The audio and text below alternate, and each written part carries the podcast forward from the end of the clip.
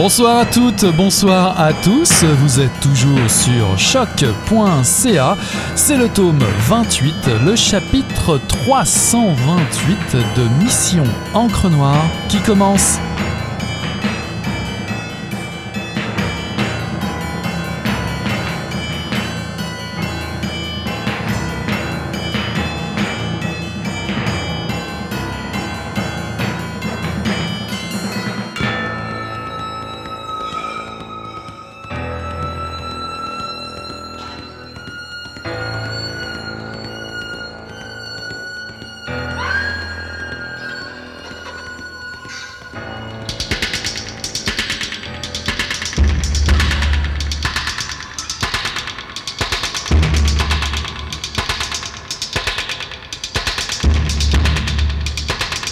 Cela dit, la vie du petit bourgeois n'est pas aussi paisible qu'un premier aperçu peut en donner l'impression. Bien qu'il ne le vive pas ainsi, il n'en reste pas moins un exploité. Tous les matins, ou presque, le seigneur, accompagné d'une partie de sa cour, doit quitter son royaume. Lui et son épouse partent ainsi en quête de ces morceaux de papier en échange desquels ils obtiennent toutes les choses merveilleuses qui font le sel de leur vie quotidienne. Et pour ce faire, il leur faut pénétrer dans des lieux où leurs titres de noblesse sont en quelque sorte suspendus. De maîtres qu'ils étaient la nuit et les fins de semaine, ils deviennent serviteurs le jour à l'image de ces princes et princesses de contes de fées qu'un maléfice condamne à être transformés en animal lorsque le soleil apparaît. En ces lieux que l'on appelle généralement des entreprises, ils doivent en effet travailler, c'est-à-dire mener diverses activités pour le compte d'un tiers en échange d'un salaire selon des formes et des horaires fixés par celui qui vous paie en vue de fins que l'on n'a pas choisies soi-même, ainsi que le résume André Gors. Les plus privilégiés d'entre eux ont choisi le type d'activité qu'ils y mènent. Mais ce n'est pas le cas de tous, loin de là.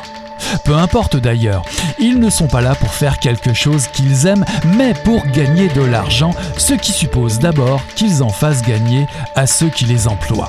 Si ce n'est pas le cas, ils seront mis à la porte de ces lieux tels des déchets encombrants et devront trouver à s'employer ailleurs. Ils doivent donc se montrer avant tout performants, les plus performants possibles, pour ne pas risquer d'être remplacés par d'autres seigneurs de leur espèce quitte à s'épuiser à la tâche si besoin est, quitte à ne plus trouver aucun sens à leur travail.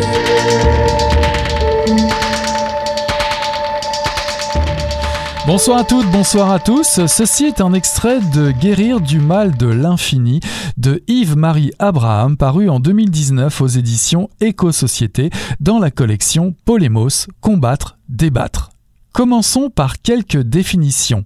La croissance, c'est l'augmentation dans le temps de la production de biens et services sur un territoire donné. Le PIB, indicateur principal de la croissance, qui est la somme des valeurs ajoutées de l'activité productive des différents agents économiques sur un territoire considéré dont la valeur est exprimée en monnaie. Ce livre que vous tenez entre les mains vous prépare à la révolution. Oh, pas forcément violente, quoique si cela est nécessaire, aurez-vous vraiment le choix? Non, la révolte envisagée s'appuie sur un constat. Les sociétés dites de croissance actuelles, visant la production de valeurs et de marchandises à l'infini, évoluent dans un monde fini. Il est temps de comprendre qu'il n'y aura pas de développement durable et la seule option vitale envisageable pour la survie de l'espèce passe par la décroissance. Le mal de l'infini est une expression d'Émile Durkheim tirée de son livre Le suicide paru en 1985 aux éditions Presse universitaire de France.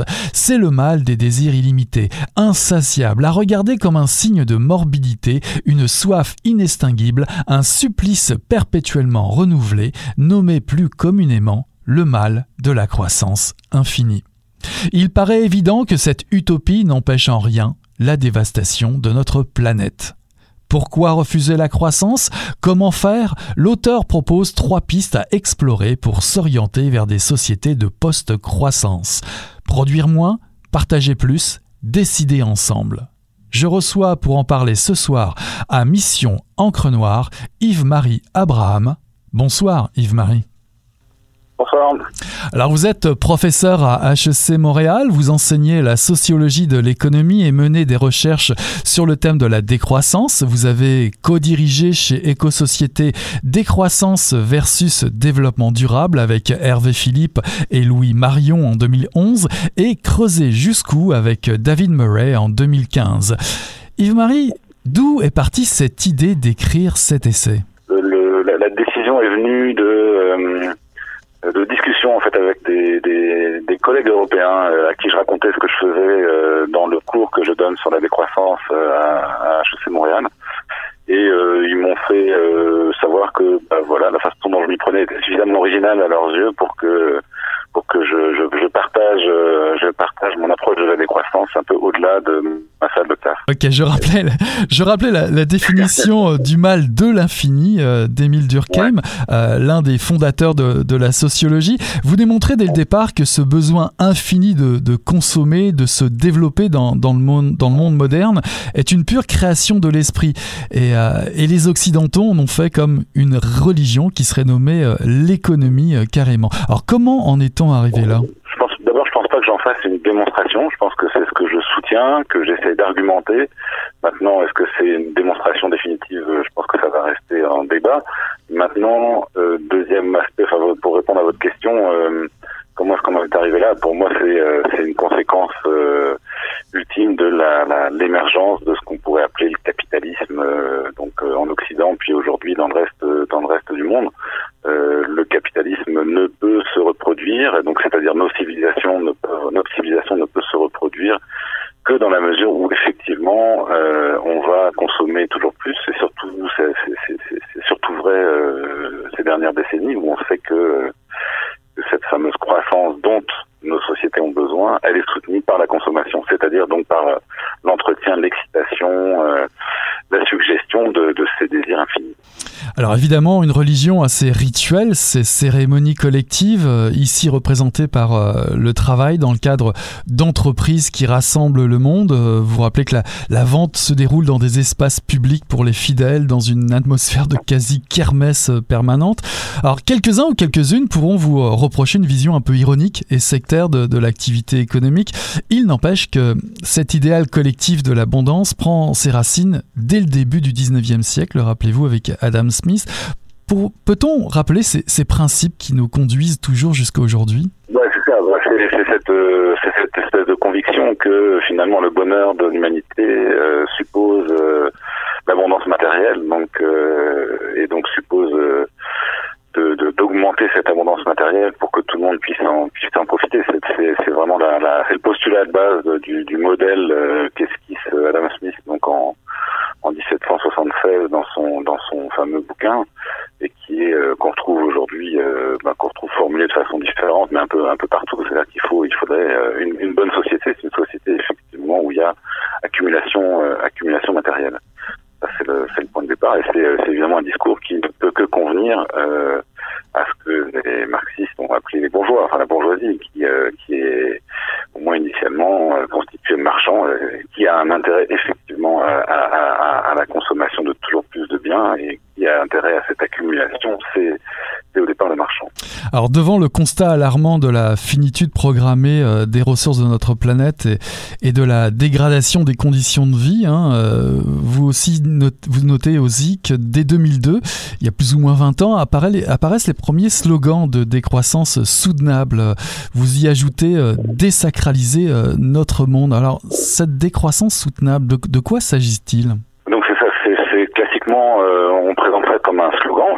C'était au départ effectivement un slogan, un slogan provocateur, un slogan un peu énervé, une espèce de, de, de, de, d'agacement qui s'exprimait dans, ce, dans ces termes-là euh, contre euh, contre finalement l'idéologie du développement durable, c'est-à-dire la promesse que nous allions pouvoir continuer à croître sur le plan économique tout en respectant les limites biophysiques planétaires et tout en euh, accomplissant des progrès en termes de justice sociale. C'est ça la promesse du développement durable qui est formulée euh, dans les années 80 et, qui, à mon avis, euh, est formulée pour essayer d'éteindre un peu le feu d'une critique d'une critique antiproductiviste qui était déjà extrêmement virulente dans les années 60 et 70 et, et, donc qui a fait qui a fait son qui a fait son effet c'est-à-dire que d'un point de vue écologique le développement durable n'a eu aucun effet positif. en tout cas, il n'y a rien dans les dans les données dont on dispose aujourd'hui qui permettent de dire que les choses se sont améliorées depuis qu'on parle de développement durable et depuis qu'on a lancé des projets de développement durable.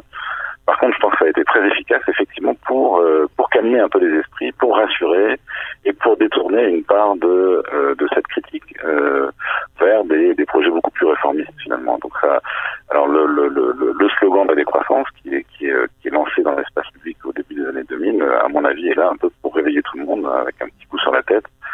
Non, attendez, il faut arrêter d'écouter ce, discours qui nous endort, alors que c'est pas le moment de dormir du tout. C'est le moment de se, réveiller pour éviter euh, que ce désastre se poursuive. On peut parler de, de on, peut faire référence à, un concept, une notion qu'on utilise pas mal, qui est celle de la décolonisation de, nos imaginaires.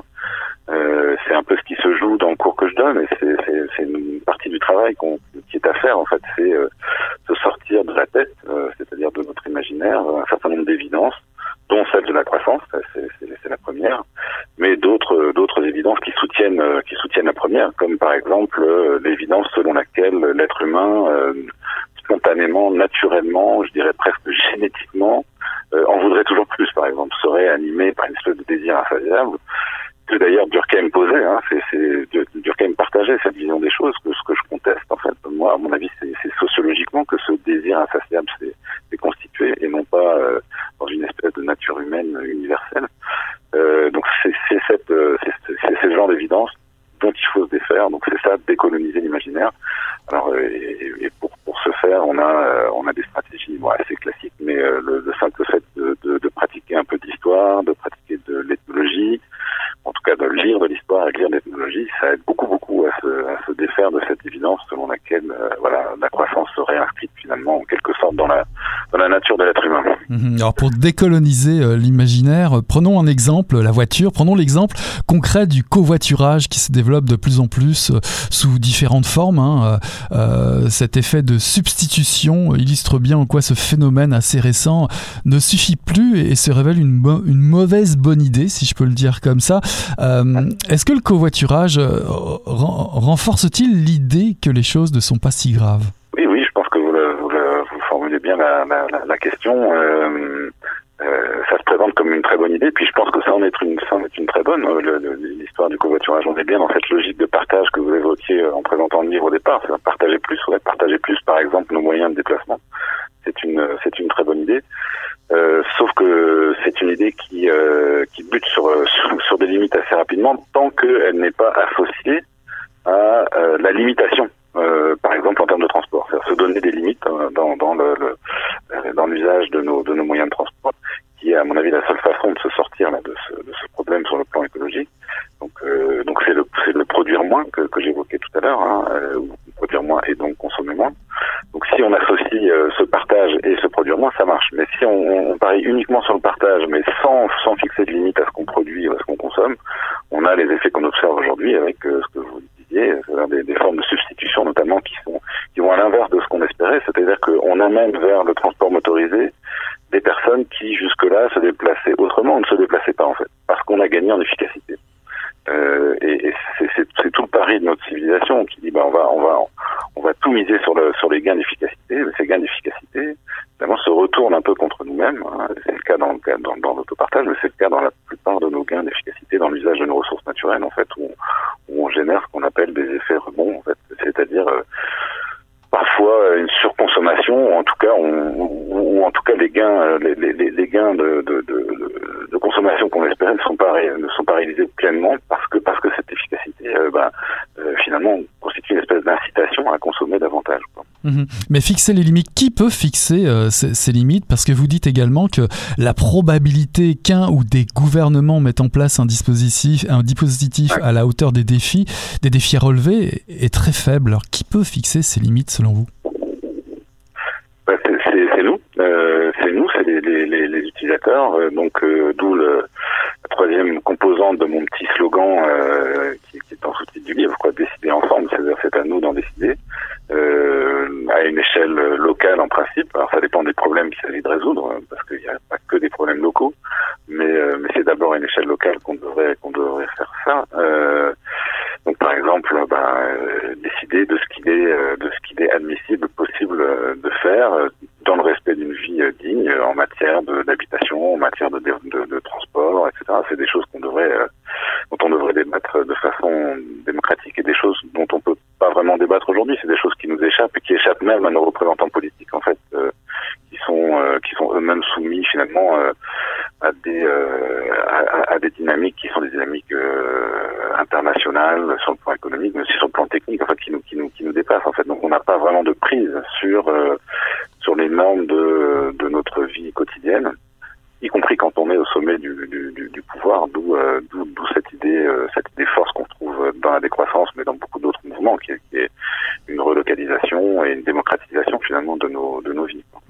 Alors vous devez vraiment vous en douter, euh, votre livre provoque débat et discussion. En tout cas, j'ai testé euh, autour de moi un petit peu euh, quelques idées et, et l'une des, des réflexions, qui, enfin parmi les réflexions qui reviennent souvent, c'est pourquoi refuser la croissance? En quoi est-elle injuste?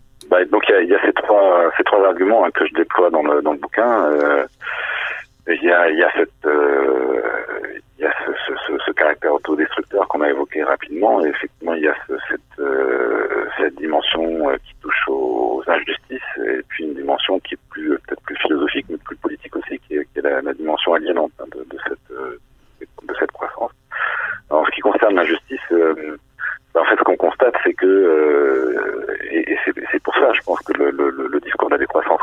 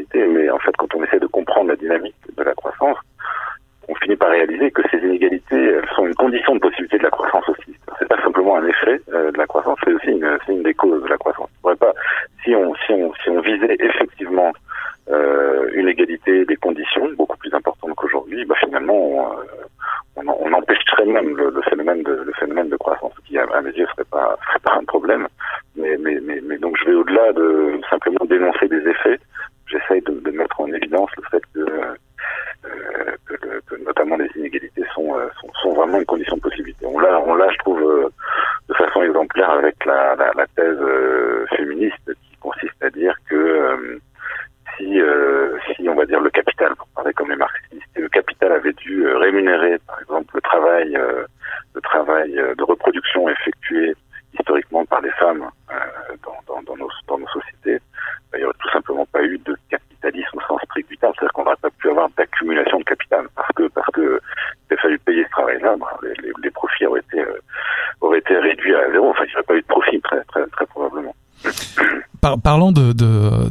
facture aux générations euh, aux prochaines générations et, parlant également euh, d'effets nocifs, il y a le fameux euh, néologisme anthropocène, hein, ce fameux point de l'histoire géologique où l'histoire de notre planète est bouleversée par l'effet des activités humaines. Prenons l'exemple de l'eau hein, que vous prenez dans, votre livre. Hein. Selon un rapport de l'ONU, 40% des besoins humains ne pourront plus être satisfaits en 2030, ah. c'est-à-dire euh, demain. Euh, oui, non, les, les, ressources naturelles vont diminuer, ça c'est évident, mais ça veut dire que cette facture, cette facture terrible est désormais déjà, déjà léguée aux, aux générations euh, suivantes. C'est un constat qui est terrible, et pourtant rien n'évolue. Une, une, des conditions de possibilité de la, de la croissance, c'est euh, effectivement d'avoir, euh, de faire payer, euh, de faire payer à d'autres que nous-mêmes les, les coûts de cette croissance et alors le plus simple, le plus évident, évidemment, c'est de le faire payer aux générations futures. Et c'est très pratique avec les générations futures parce qu'elles ne sont pas là. Donc elles ne peuvent pas se révolter contre nous, elles ne peuvent pas contester d'une manière ou d'une autre. Donc c'est le premier mouvement. Euh, on pelte tous ces problèmes, tous ces coûts-là euh, vers l'avenir en fait, hein, sous la forme par exemple de euh, des effets de, des émissions de, de, gaz à effet de serre. Euh, et, et, donc oui, c'est ça, c'est déjà là. Enfin bon. Et après les autres façons de, les autres façons de de, de, de, se, de transmettre nos impayés, nos coûts à d'autres. Bon bah c'est dans les rapports de force, notamment entre le Nord et le Sud, ou dans les rapports de force entre les hommes et les femmes, ce que j'évoquais, ce que j'évoquais un instant, ou dans les rapports de force aussi entre euh, les animaux humains et les autres animaux. Donc euh, qui payent, euh, qui payent aussi un, un, tribut très très très lourd, qui paye une grosse partie de des coûts de de cette croissance fabuleuse qui, qui est imposée à partir de, de, du début du 19e siècle en, en Occident d'abord, puis dans le reste du monde ensuite. Mhm. Il est temps évidemment de procéder à un renversement des, des, tendances et il en est même urgent. Vous annoncez donc trois directions, vous en avez déjà parlé, produire moins, partager plus et décider ensemble. Alors effectivement, il est question avant tout de reprendre le pouvoir collectivement, mais comment faire? Parce que la plupart des systèmes de votation, les grands ensembles décisionnels actuellement permettent de reproduire, de reconduire toujours les mêmes schémas. Faut-il faut-il des leaders? Faut-il des porte-paroles, par où commencer? Ouais, par, par, commencer par tous les tous les tous les bouts. je crois pas qu'il y ait un, je crois pas qu'il y ait, euh, une stratégie à privilégier, mais euh, euh, effectivement l'essentiel c'est euh, se, se, joue autour de ce de ce triptyque là que, que vous avez rappelé, là. donc euh, se fixer des limites, euh, à ce qu'on produit, ce qu'on consomme, euh, partager euh, ce dont on a besoin pour vivre et puis et, et, en décider ensemble. Donc le, le, c'est vrai que peut-être le premier mouvement c'est ça, c'est cette réappropriation d'un pouvoir sur nos sur, nos vies. et ça commence, bah, ça peut commencer en militant dans des dans des partis qui, privilégient davantage que les partis au pouvoir justement cette cette, possibilité de de décider de nos manières de vivre ensemble. Bon, je pense que si on, si, pour répondre de manière très concrète, je pense qu'un un parti comme Québec solidaire est, certainement le parti aujourd'hui qui est le plus proche de ces idées exemple, avec son, projet d'assemblée constituante, me paraît être, me paraît être un projet cohérent avec, avec ce que je, ce que je, ce que je prône, même si euh, Québec solidaire se présente pas comme un parti anticapitaliste et révolutionnaire.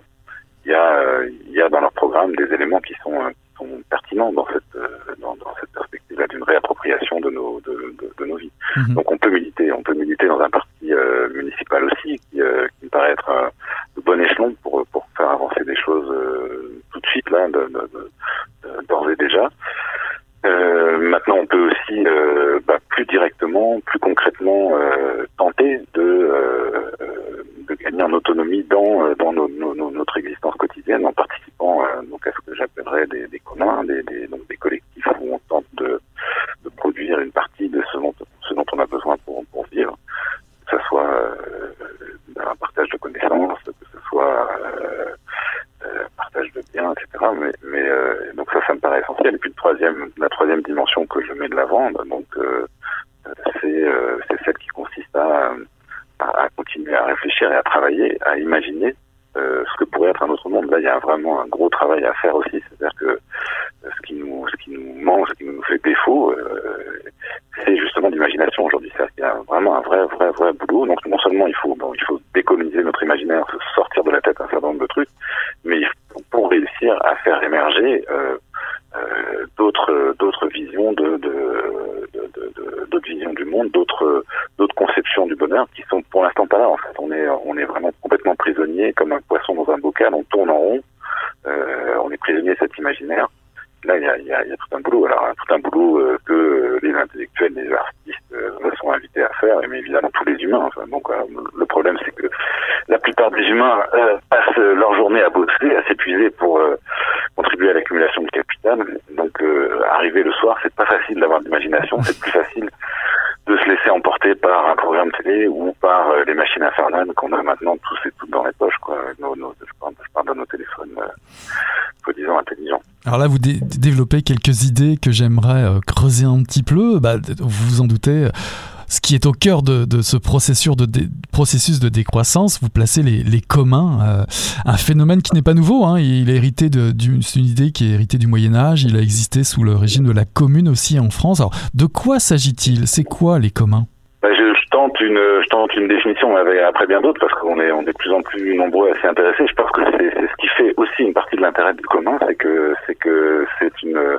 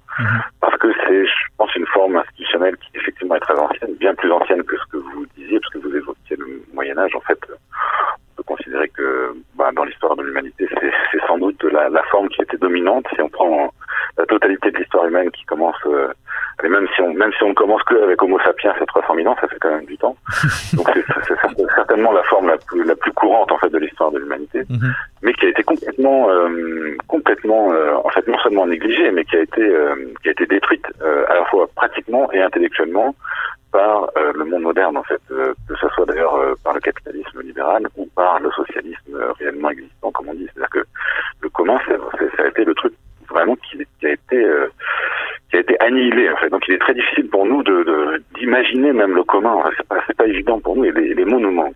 Alors reprendre le contrôle de nos existences, comment le faire? Alors vous citez quelques quelques pistes, hein, lutter contre l'évasion fiscale instaurer un revenu inconditionnel d'existence, C'était vraiment une, véritable euh, révolution. Euh, mais évidemment, vous me voyez venir, euh, il est certain que le système ne va pas se, laisser faire. La lutte ne va pas être facile. Hein. On le voit en France avec la, répression policière qui est terrible. On l'a vu ici également avec le, printemps érable. Y a-t-il un moyen d'éviter l'affrontement, à votre avis? Moi, je pense pas. je pense qu'il y aura des affrontements dit en général, c'est euh, essayons d'avancer le plus loin possible euh, sans qu'il y ait besoin d'affrontement, euh, jusqu'à un moment où peut-être le rapport de force sera aussi plus plus, plus, favorable à ceux qui qui veulent ce, ce changement. donc ça serait, ça mais là je suis bon, je suis pas devin, donc mais, mais j'ai l'impression que si je me fie si je me fie à l'histoire, ben oui, il y, aura des formes d'affrontement et des formes de violence qui, qui sont un peu inévitables.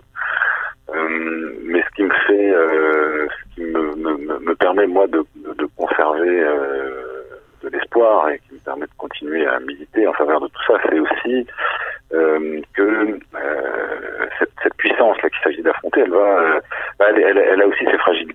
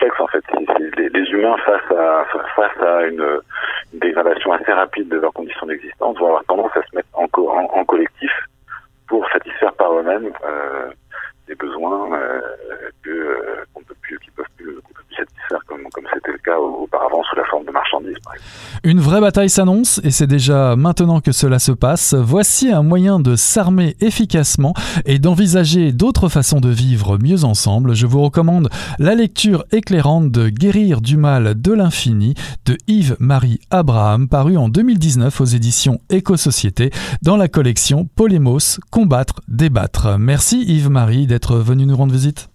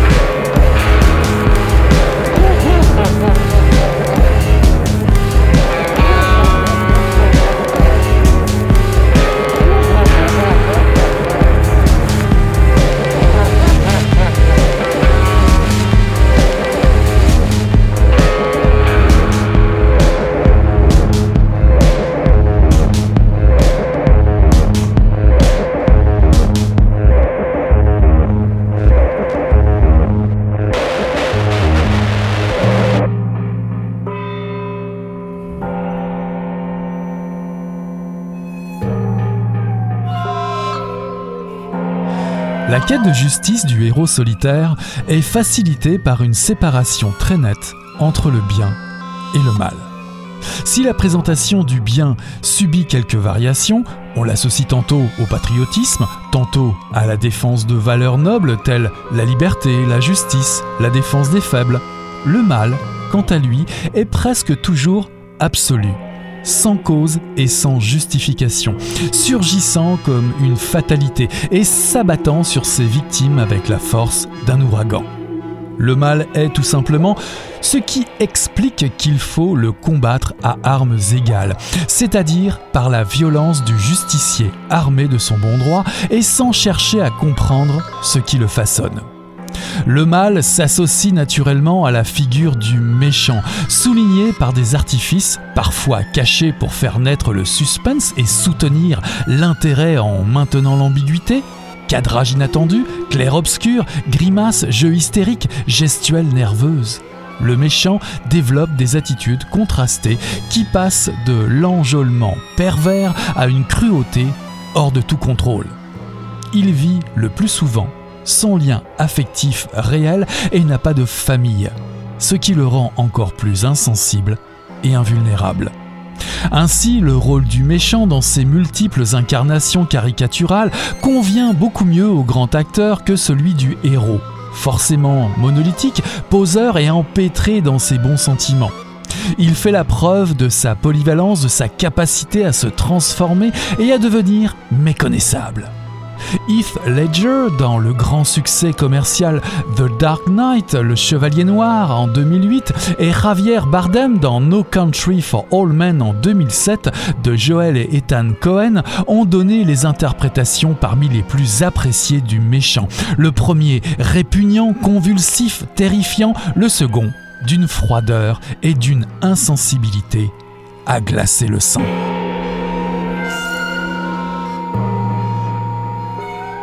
Ceci est un extrait d'Hollywood et la politique de Claude Vaillancourt, paru en 2020 aux éditions Éco-Société.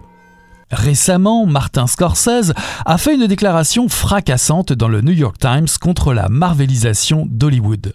Ce n'est plus du cinéma, dit-il. Ce qui provoque quelques remous chez Disney, d'autant plus que Netflix récupère des figures marquantes du cinéma américain, Scorsese en tête pour The Irishman, les frères Safdie, pensez à Uncut Gems, et Baumbach pour Marriage Story. Il y a un combat pour le cinéma aux États-Unis, pour préserver un univers des plus significatifs ou visibles sur la planète. Alors que Fox est racheté par Disney, les éditions Éco-Société republient une version augmentée de Hollywood et la politique, sortie en 2012, car le cinéma états-unien a beaucoup changé aujourd'hui. L'histoire s'accélère de nouveau, les technologies modifient les règles du jeu, Hollywood est une industrie qui perdure, certes, mais à quel prix? Claude Vaillancourt nous invite à une visite au royaume d'Hollywood en abordant la question politique de la production hollywoodienne. Quels sont ses liens avec la finance? Peut-on réduire la majeure partie de son activité à de la propagande, à du placement de produits, à un cinéma vendu au sacro-saint capitalisme? Et la censure dans tout ça? Y a-t-il encore la place pour un cinéma rebelle, iconoclaste, lynchien pour transmettre un message subversif et de liberté?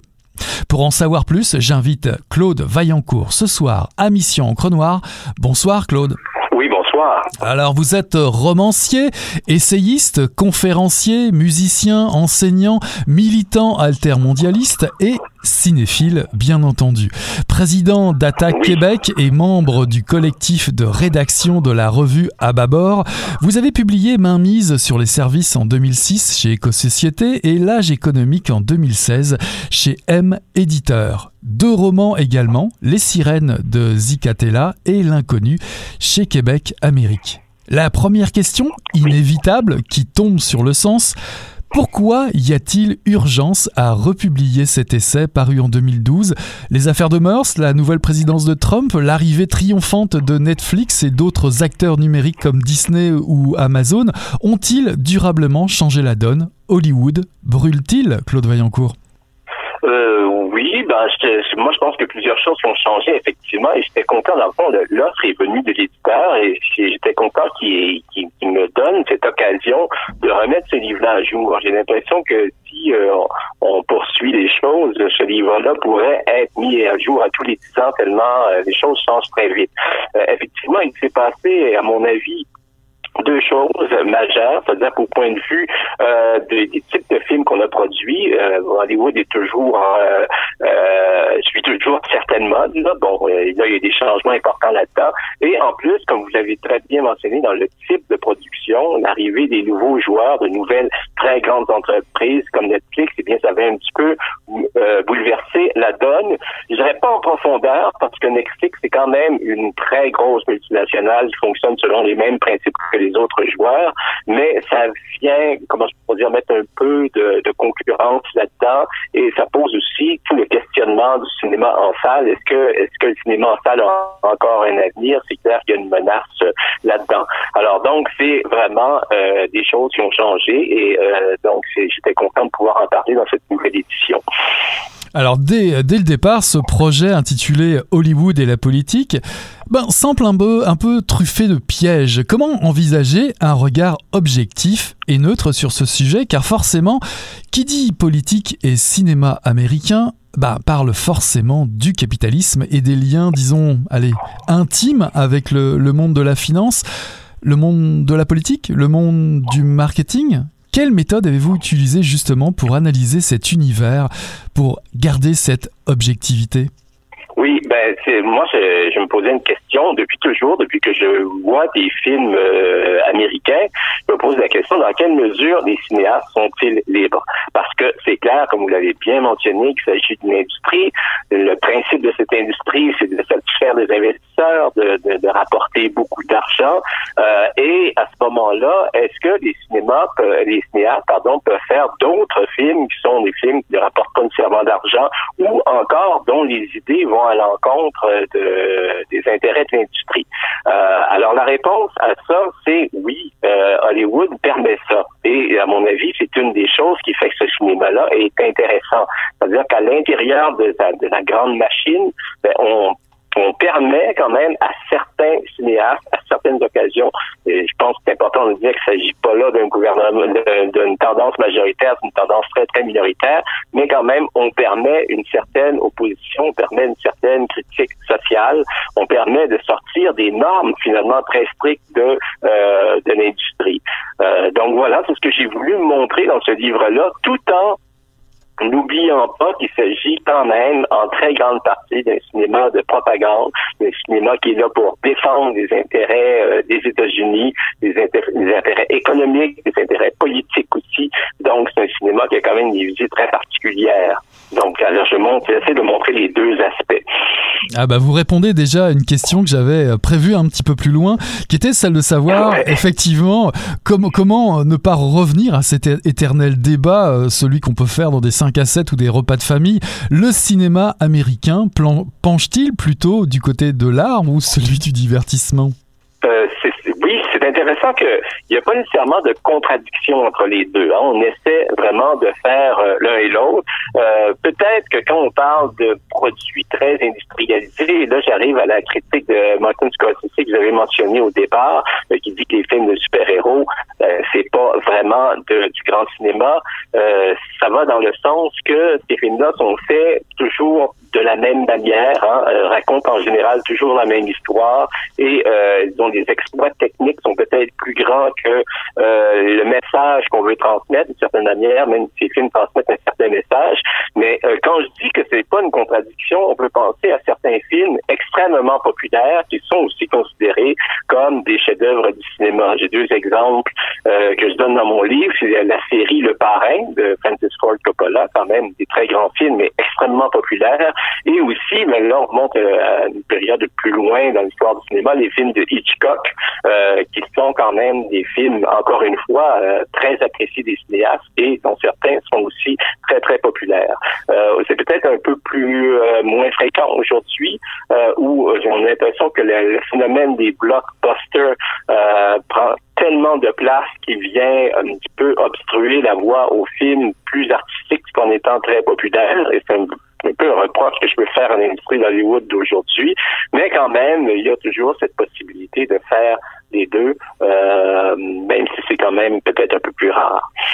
Ce qui va rendre curieux et curieuses nos auditrices et nos auditeurs et qui rend évidemment la lecture de votre essai extrêmement attrayante, c'est que vous illustrez vos propos euh, avec bon nombre de films euh, expliqués, analysés. Comment, comment les avez-vous sélectionnés, ces films, et, et sur quelle période les avez-vous sélectionnés?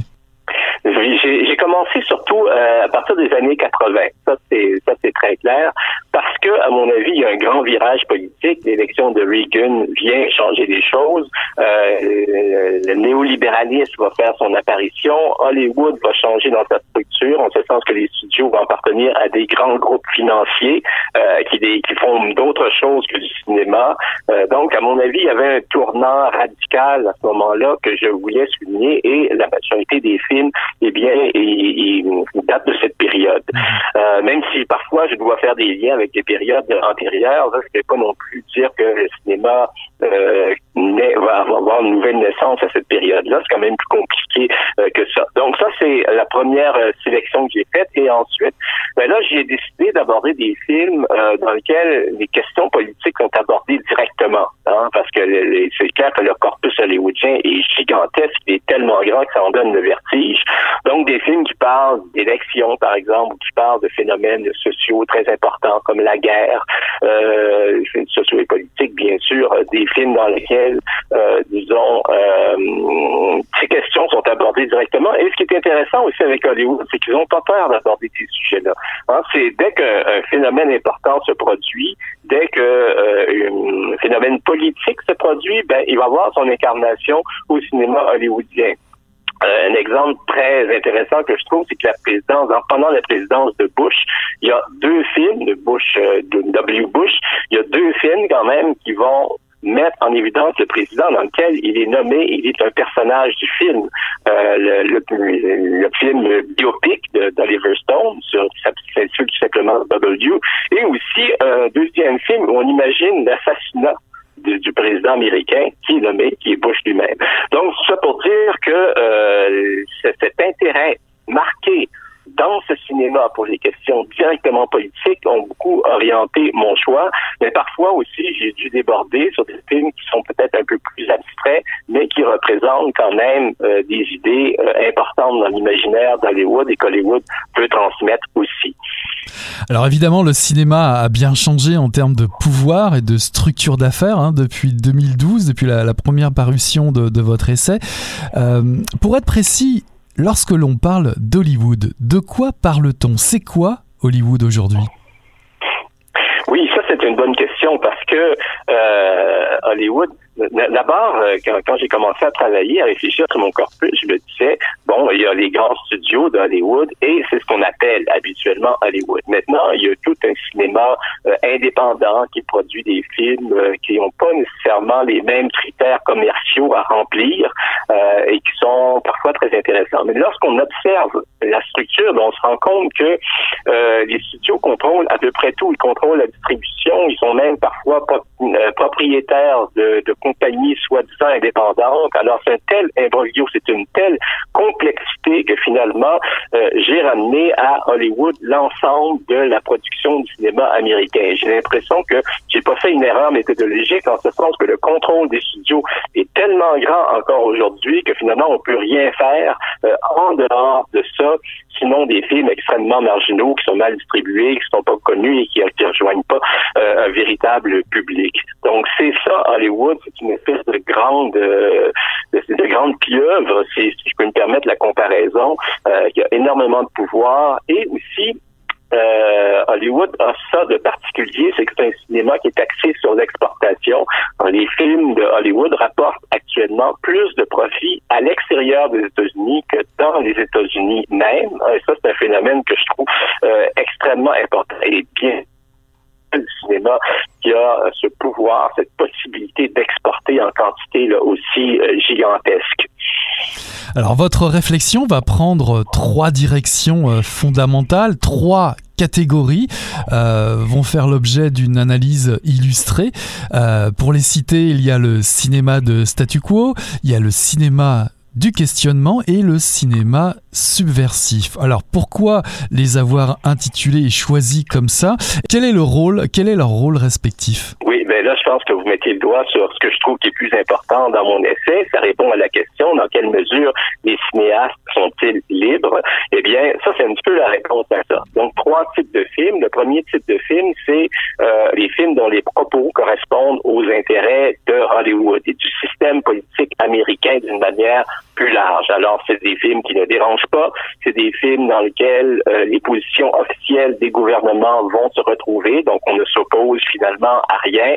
Euh, on veut finalement que la société se maintienne telle qu'elle est parce que dans le fond cette société elle est bonne. Cette société euh, les politiques américaines sont bonnes aussi. Je dirais que ça c'est la très forte majorité euh, des films hollywoodiens. La deuxième catégorie c'est une catégorie où euh, on donne l'impression qu'il y a une certaine critique, hein, parce que finalement, euh, Hollywood a quand même jamais voulu être un cinéma clairement de propagande et Hollywood a toujours intégré une certaine critique. Donc, dans ces films-là, euh, on dit, regardez, il y a des choses qui clochent. C'est vrai que notre système est pas parfait, mais dans le fond, c'est rien de très grave. Finalement, c'est des individus qui ont des intérêts un peu pervers, des intérêts euh, trop égoïstes qui vont faire dérailler le système, mais dans le fond, euh, ça va très bien. Un exemple euh, dans les films récents, c'est le film Bombshell ou Scandale, où on va suivre des femmes qui vont dénoncer leur patron qui fait du harcèlement sexuel, mais une fois que ce, cet homme-là va être délogé en prison, ben la machine Fox va continuer à tourner et il n'y a pas vraiment de problème avec ça. Donc ça, c'est la deuxième catégorie de films. Et la troisième catégorie de films, c'est ceux qui s'opposent vraiment au système politique, au système euh, défendu par Hollywood. Donc c'est ceux qui dont, dont les propos vont à l'encontre. Alors c'est ce que j'appelle le cinéma subversif. Et ça, contrairement à ce qu'on pourrait penser, il y en a peut-être plus euh, que ce qu'on dit habituellement.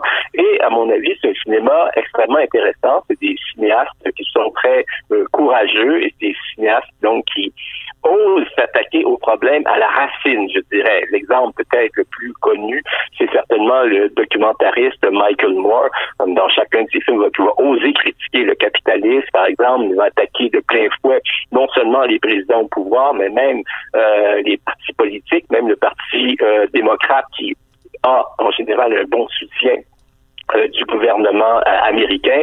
Alors ça, c'est un exemple parmi tant d'autres, mais il y en a beaucoup de ces films subversifs qui sont, à mon avis, euh, très intéressants. Alors évidemment, comme je le disais un petit peu plus tôt, euh, ce qui est vraiment plaisant dans la lecture, c'est qu'il y a des, dizaines et des dizaines d'exemples de films euh, sur lesquels vous testez un petit peu votre, votre système.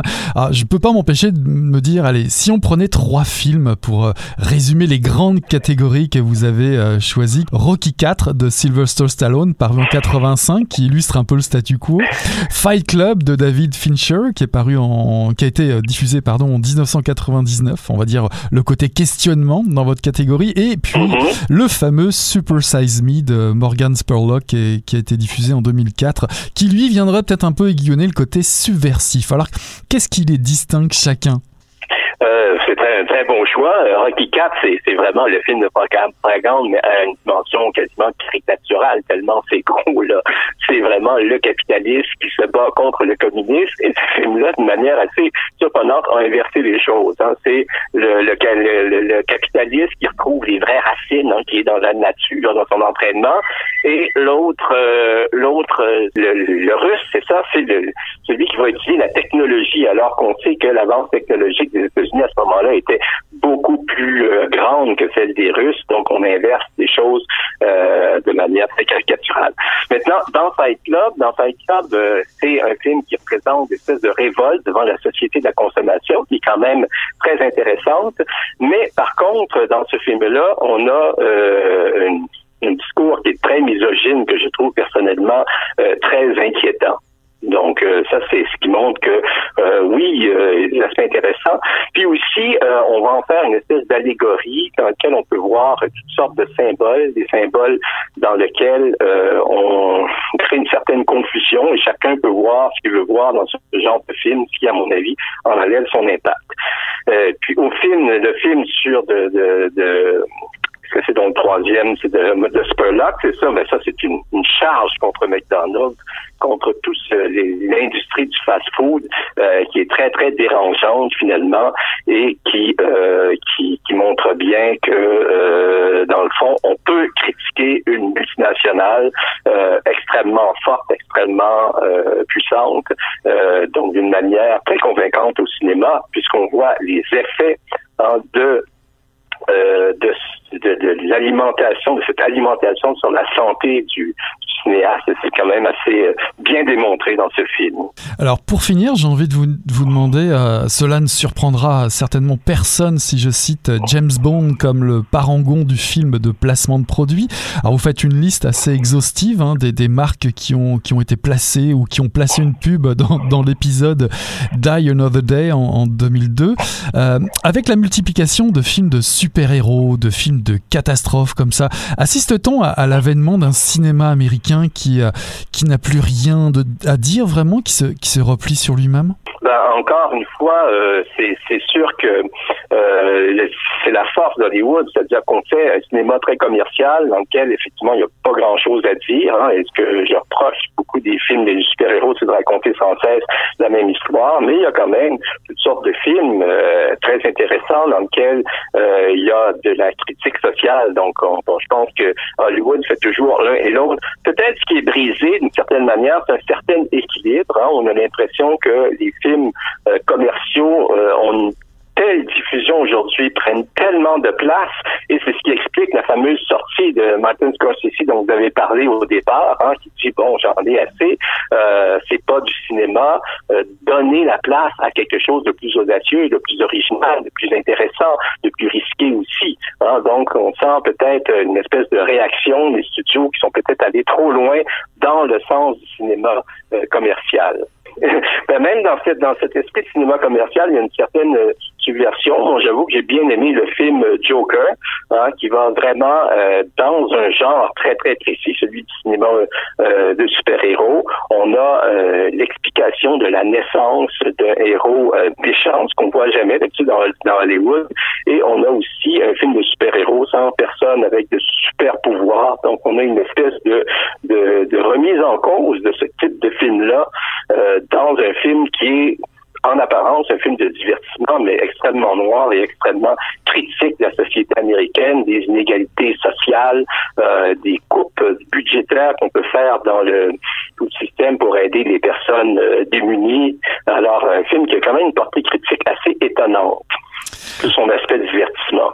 en tout cas, ce qu'on peut sentir, ce qui est indéniable, c'est la passion du cinéphile qui vous habite. On le retrouve ça dans, dans ce livre, dans cet essai qui s'adresse à toutes celles et tous ceux qui se sont un jour posé la question de la, de la portée du cinéma américain, hein, qui reste un incontournable dans, dans la vie des écrans euh, aujourd'hui euh, encore. Qu'est-ce qui, qu'est-ce qui se dissimule derrière le rugissement du lion de la Warner, qui est en réalité euh, une demi-douzaine, je crois, de lions, si je me souviens bien, depuis, depuis depuis 1924 autour du logo de la MGM. Enfin, en tout cas, sachez pour la petite histoire, tiens, pour le lion, Jackie le lion, il s'appelait. Euh, le, lion original a survécu, a survécu à un crash en avion et, va mourir de sa belle mort dans un zoo à Philadelphie. Hein. C'est ça aussi le rêve américain. en attendant, euh, en attendant, je vous recommande la lecture de ce livre, Hollywood et la politique de Claude Vaillancourt, paru en 2020 aux éditions Eco Société. Merci beaucoup d'avoir accepté l'invitation, Claude. Voilà qui met un point final à Mission Encre Noire cette semaine, le tome 28, le chapitre 328. J'ai eu le plaisir de recevoir en entrevue ce soir Yves-Marie Abraham pour Guérir du mal infini, paru en 2019 aux éditions Éco-Société dans la collection Polémos, ainsi qu'en deuxième partie d'émission, une entrevue avec euh, Claude Vaillancourt pour nous présenter Hollywood et la politique paru en 2020 aux éditions Éco-Société. Voilà qui achève Mission Encre Noire, on tourne la page et on se dit à la semaine prochaine là